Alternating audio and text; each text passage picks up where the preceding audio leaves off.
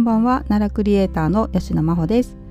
えー、今日はですね昨日お話しした通りですねあの吉野町の方へ行った時のねお話をしようと思っています。で私あの実家帰った時ね1日だけあの奈良巡りできたんですけどで、えー、まあ、ね、絶対行こうと思ってたとこが1箇所あってそれがですねあの柿の外しの自動販売機がね、まあ、世界初ということでそれがまあ吉野町にできたっていうので、まあ、吉野町にね、えー、今回は行こうと思ってたんですでまたあの自販機の話とかはね後日しようと思うんですけど今日はですね、えっと、吉野町くずの、えー、ビュースポットっていうところがあってですねそこについてお話ししようかなと思っています。はいまあ、ビュースポットなんでねものすごく景色がいい場所なんですけれども、えー、私ここですね、えー、とクズのビュースポットなんですが以前ねあのー、まああのえー、下北上北戸塚行ったっていうお話をねずっとしてたんですけどそのえっ、とね上北山村でなめご谷で、え上北山村のなめご谷であの紅葉をね見た後、まあ帰るのにねえっ、と天えー、ゃ違いますね、えー、川上村通って帰ってその後、まあクズの方抜けてね、あのー、高速乗って帰ったんですけどその時にたまたまこのビュースポット通ってるんですよ。で私あの全然知らなくてですね車であの私運転じゃなかったんで助手席乗ってたんですけどえーとまあね、車内からこう外の景色を見ててうわここめっちゃ綺麗っていうとこを見つけたんですよ。でもまあ私運転してるわけじゃないしね旅行の帰りでちょっとあの車止めてっていう時間もなくてバーって通り過ぎちゃったんですけどその時にねあの大体の場所を覚えててあここはもうもう一回来て写真撮らなきゃと思ったんですよ。はい、それをちょっとリベンジじゃないですけどねあのその時見た景色をもう一回見ようということで行ってきました。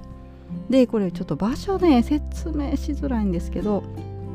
えっ、とねあのクズにねクニス食堂っていうねあのカフェおしゃれなねお店ができてるんです。私ここちょっと行きたいなと思いつつねまだなかなか行けてないんですけどこのクニス食堂さんのねちょっと北側に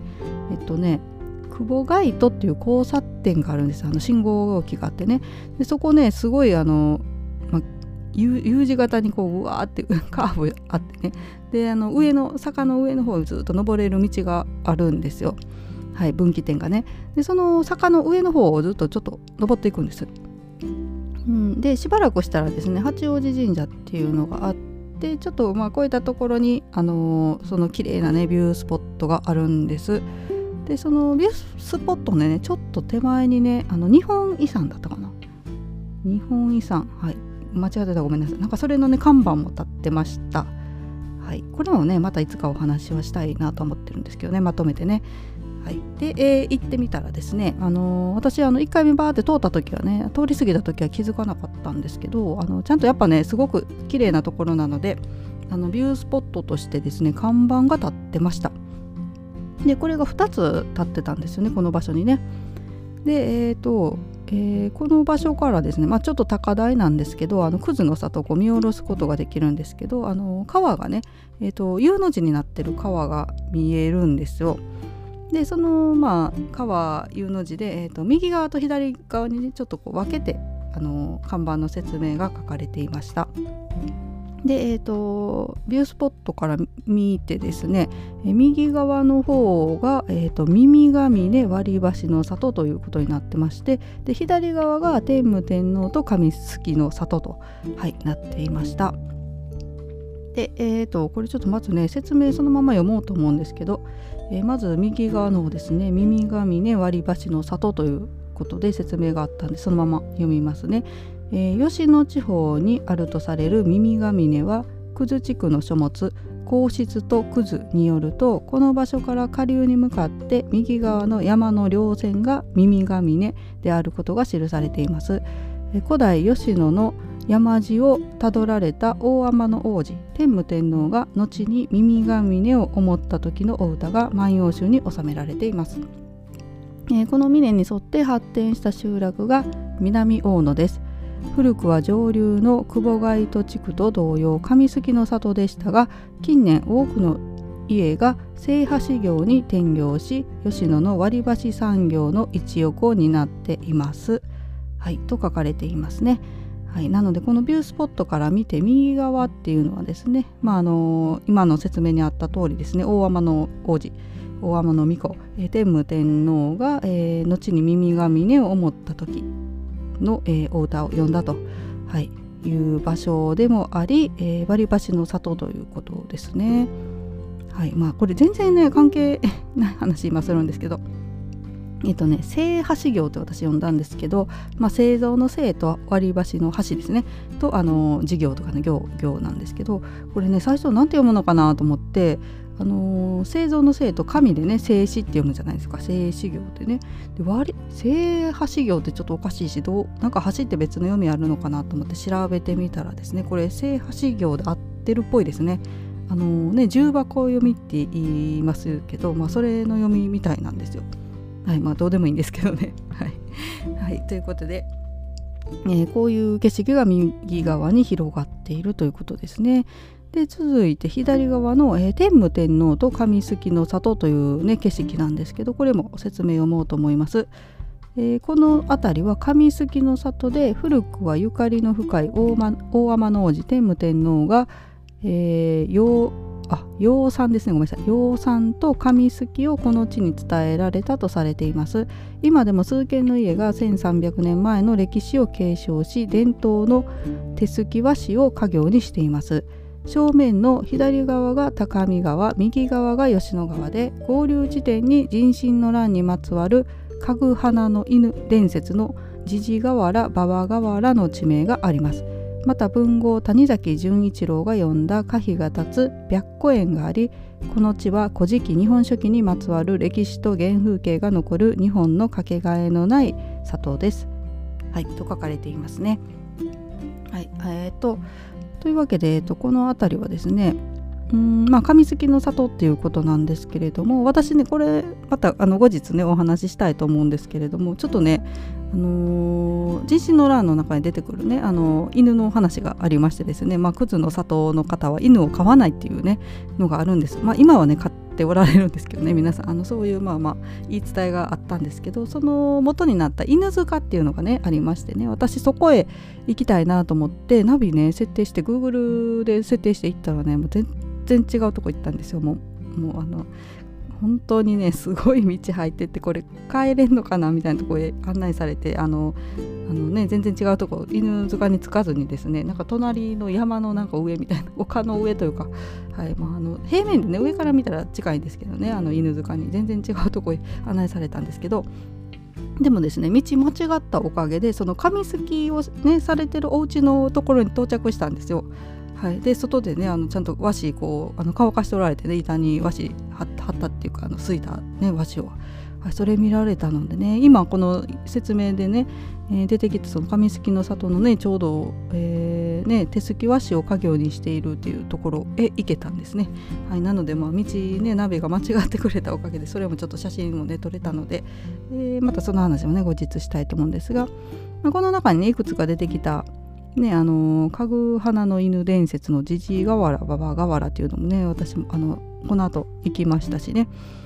はい。で谷崎潤一郎の読んだ「歌碑が立つ白虎園」っていうのもねあの行ったんですけどちょっと写真撮れなくてあの車であって気づいたんですけど ちょっとわーって通り過ぎちゃってまたあのこれはリベンジで写真ね撮らなきゃいけないなと思ってるんですけどね、やっぱりあのクズの里っていうのはね大天王子ね後の天武天皇とあのものすごく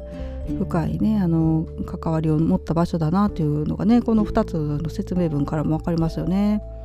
はい、で、えー、とこの今説明したね吉野くずの里散策ビュースポットって名前なんですけどこれねネットで調べてもねちょっとよく情報が出てこなくてね、私最初ここしかないと思ってたんですけどこのあと車走らせてたらですねもう一箇所同じ看板があって見つけたんですよ。でちょっとそれもね紹介しようと思うんですけど、えっと、これがですねえっと南王の私場跡っていうのでね看板がまたここにも立ってたんですよ。はいでこれ何箇所あるのかな？クズに何箇所かあるのかもしれないですけどね。あのネットで調べたらあの出てこなくて分かんなかったんですけど他にもまだあるかもしれないんですけど、はい、もう一個見つけたのでそれもねあのこの流れでお話ししておこうと思います。で、えー、これもそのまま説明読みますね。ちょっと場所ね説明しづらいんですけどね。はい。もう近くにねあんまりこれこれっていうなんかあの何て言うんですかね。分かりやすいものがなくてですね。まあ、あの南大野っていう場所なんですけどね、はい。まあ、吉野川沿いは吉野川沿いなんですけどね。ちょっとこれ説明難しいんであの気になる方はねちょっとインターネットでその南大野っていう場所を調べていただけたらと思うんですが、えー、で、えー、説明文読ませていただきますね。えーと、えー、南大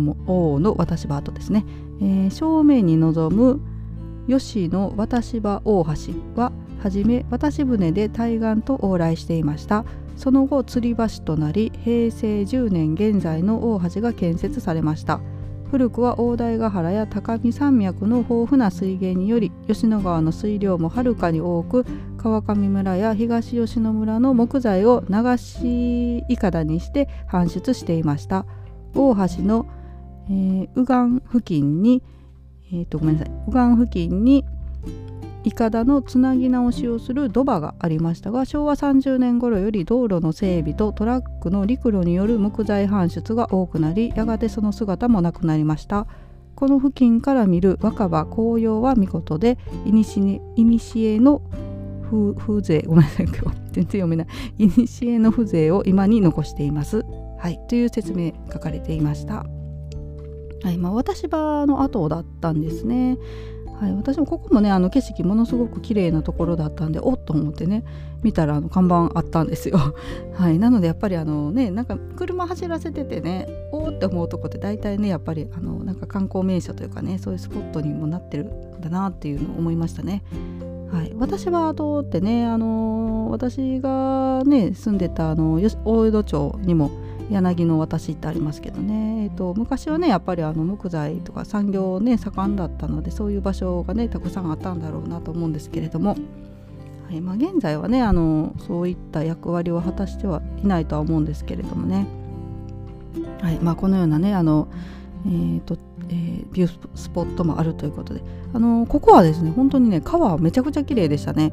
あのえっと、紅葉とか若葉がものすごく綺麗だって書かれてるんですけど私ね行ったのついささっきさっきじゃない先日なのであのもうねあの紅葉もちょっと終わりがけで、えー、葉っぱもね散ってしまったような木が多かったんですけれどもね。またあのねそういう時期に来るのもいいかなと思ったし本当にあの川のねもうエメラルドグリーンでめちゃくちゃ綺麗でしたね。あの私がちょうど行った時ね鴨川にはこう川を泳いでましてね。えー、ちょっとズームで撮ろうと思って頑張ってたんですけどちょっと私のカメラではね 性能が悪くて綺麗に撮れなかったんですけど。はい。あのものすごく綺麗な場所でしたこちらもね。はい。というわけで、えー、今日はねあの国栖の里の、えー、散策ビュースポットを紹介してみました。まあ他にもねもしかしたらあるかもしれないんでねまた見つけたらお話はしようと思うんですけれどもね。うん。なんかネットでね見てたらですねあのクズの里の、えー、なんていうんですかこれ。えっ、ー、と、ま、マップというかね、えー、観光案内の、えー、冊子も出てるようでその中にねあのビュースポットというかあのクズの里の地図書かれててあのカメラマークをねあの書いてくださってるんですこれ、まあ、ビュースポットっていうかね写真の撮影スポットっていうことで。で私がね今日紹介した2箇所が、えー、そこの地図の中にカメラのマーク書かれてて他にもねあと2箇所カメラのマークついてるんでもしかしたらねこの場所行ったらそこもビュースポットになってるかもしれないですけどねまたちょっとそれも確認してみようかなと思っています。はい、えー、というわけで今日からちょっとねしばらくあのクズの里っていうか吉野町のね、えー、お話ししようかなと思っています。間にねあの気分変わったら別の話もするかもしれないんですけどね。はい。というわけで今日も、えー、長いことね喋ってしまいましたけれども最後まで聞いてくださってありがとうございました。それではまた。さようなら。